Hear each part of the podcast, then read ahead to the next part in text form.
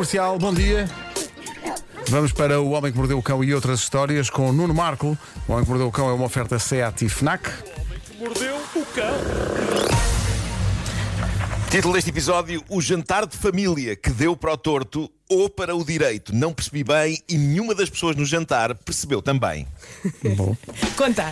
Bom, eh, eh, isto, isto vai ser preenchido com uma única história incrível eh, que chegou ontem à minha mesa de trabalho. Não, não! Atenção, vai.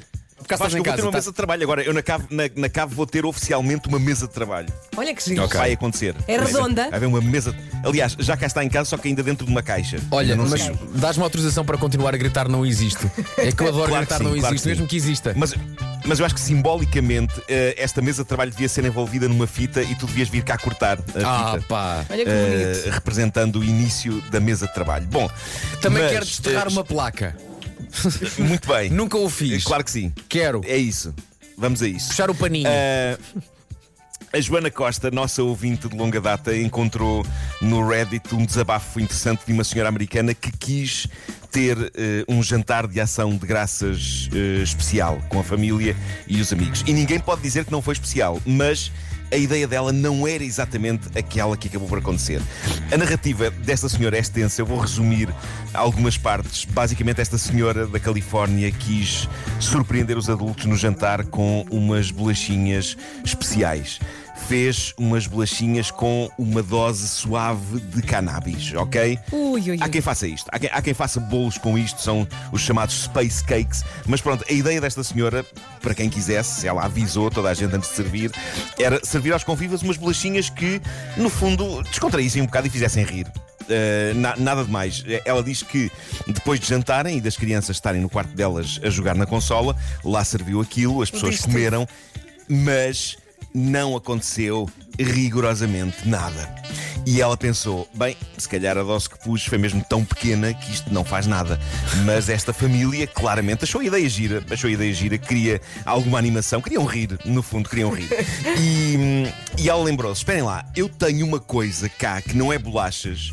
Mas que tem os mesmos ingredientes e se calhar um bocadinho mais forte, é umas gomas. Diz ela que sabia que as gomas estavam num frasco na cozinha, mas em vez de encontrar num frasco, ela diz que as encontrou num saquinho e pensou: ah, isto foi o meu namorado que precisou do frasco para qualquer coisa, meteu as gomas aqui neste saquinho. Bom, diz ela, cada adulto da família comeu uma goma destas e decidiram ir dar um passeiozinho para desanuviar. O namorado dela ficou em casa a tomar conta dos miúdos. Diz ela que 15 minutos depois de começarem a andar, todos concordaram que o céu estava num tom muito estranho e novo de cor de laranja. Parecia mais brilhante, diz ela.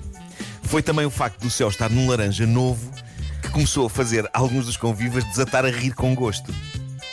Bom, isto passou-se. Isto passou-se, exato, Passaram mais exato, 15 minutos.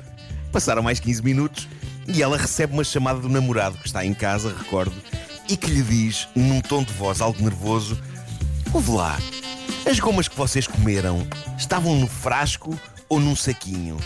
E ela diz que respondeu: num saquinho. E que do outro lado da linha só ouviu um longo suspiro de desespero.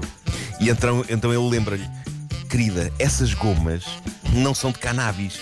Essas gomas são de LSD. E ainda por cima, ainda por cima já têm dois anos. Foram as que nós comprámos há dois anos para irmos àquele festival de música. Ela conta então no texto que deixou no Reddit: O meu namorado não precisou de me explicar mais nada para eu perceber a enormidade do sarilho. que Grande festa. Disse-lhe para ele se manter calmo e não deixar os miúdos sair do quarto deles até chegarmos a casa. Ele escondeu o resto das gomas no nosso quarto e eu comuniquei à minha família que se calhar era melhor voltarmos para casa. Eu adoro as descrições que ela faz a partir daqui. Ela diz: Os 20 ou 30 minutos seguintes do nosso caminho de volta à casa foram repletos de gargalhadas sem razão e de imensas paragens para examinar com espanto iluminações de Natal e até mesmo caixas do correio e simples árvores. E o chão, que é tão Olha uma bonito. árvore. Mas é que tudo, Coisas tudo era pelas maravilhoso. quais- Epá, tudo era maravilhoso. E a Tudo coisas natureza é pelas quais linda. os membros da minha família, diz ela, estavam incrivelmente impressionados.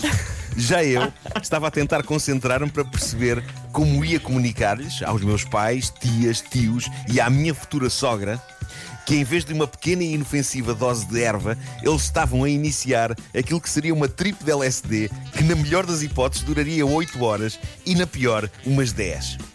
Isto é que 10 são horas disso. família. Mas atenção que é uma Isto é que família são muito à festas de frente, família. porque estava disponível para provar a primeira opção. Não, não é por isso que são à frente. Eles ervinha. tinham, eles tinham gomas de cannabis e gomas de LSD. Quando, eles Pronto, quando mas vão à não, era dizem, ela, não, era- está muito isto.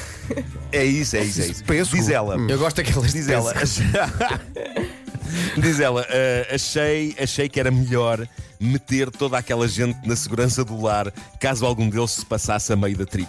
Quando chegámos a casa, os membros da minha família só riam perante piadas uns dos outros e aquilo que pareciam ser imitações.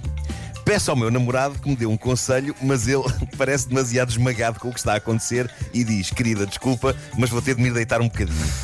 Levo então a minha família para um alpendre onde nós temos uma lareira e, com a máxima calma que consegui, informei-os que cada um deles, em vez de ter ingerido 15 miligramas de cannabis, tinha tomado 125 miligramas de LSD. A minha mãe e uma das minhas tias começam a hiperventilar um bocadinho e a mãe do meu namorado decide partir disparada à procura do filho na casa. No entanto, depressa, depressa ficam todos fascinados, quer com o fogo na lareira, quer com o que está a acontecer às estrelas no céu noturno. Isto é maravilhoso. Isto é maravilhoso. Eu consigo Grande imaginar estas pessoas primeiro. Primeiro revoltadas com ela. O que é que nos deste? O que é que foste fazer? Como podes ter feito isso? E de repente olham para a lareira e ficam. Oh! Está aqui um ouvinte. Entretanto- Oh, Nuno, deixa-me só dizer-te uma coisa. Está aqui um ouvinte a Sim. pedir o link, mas não é para a história, é para a loja das gomas. Ah, claro, claro, claro, claro.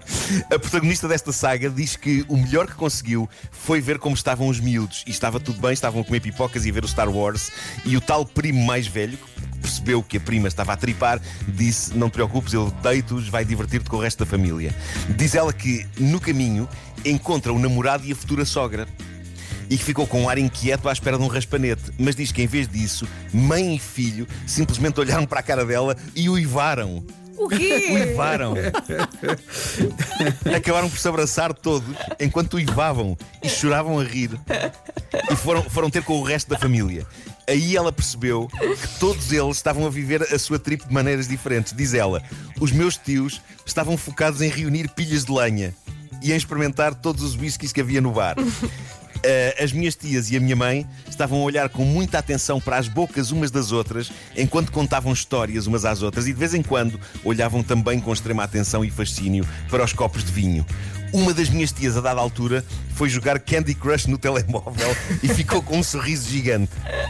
Isto é épico, isto é épico. Diz ela que a partir daqui, feitas as contas e durante algumas horas, foi um belo convívio familiar, belo dentro da medida do possível, tendo em conta que por várias vezes pessoas que iam à cozinha ou à casa de banho perdiam-se na casa e não conseguiam encontrar o caminho de volta.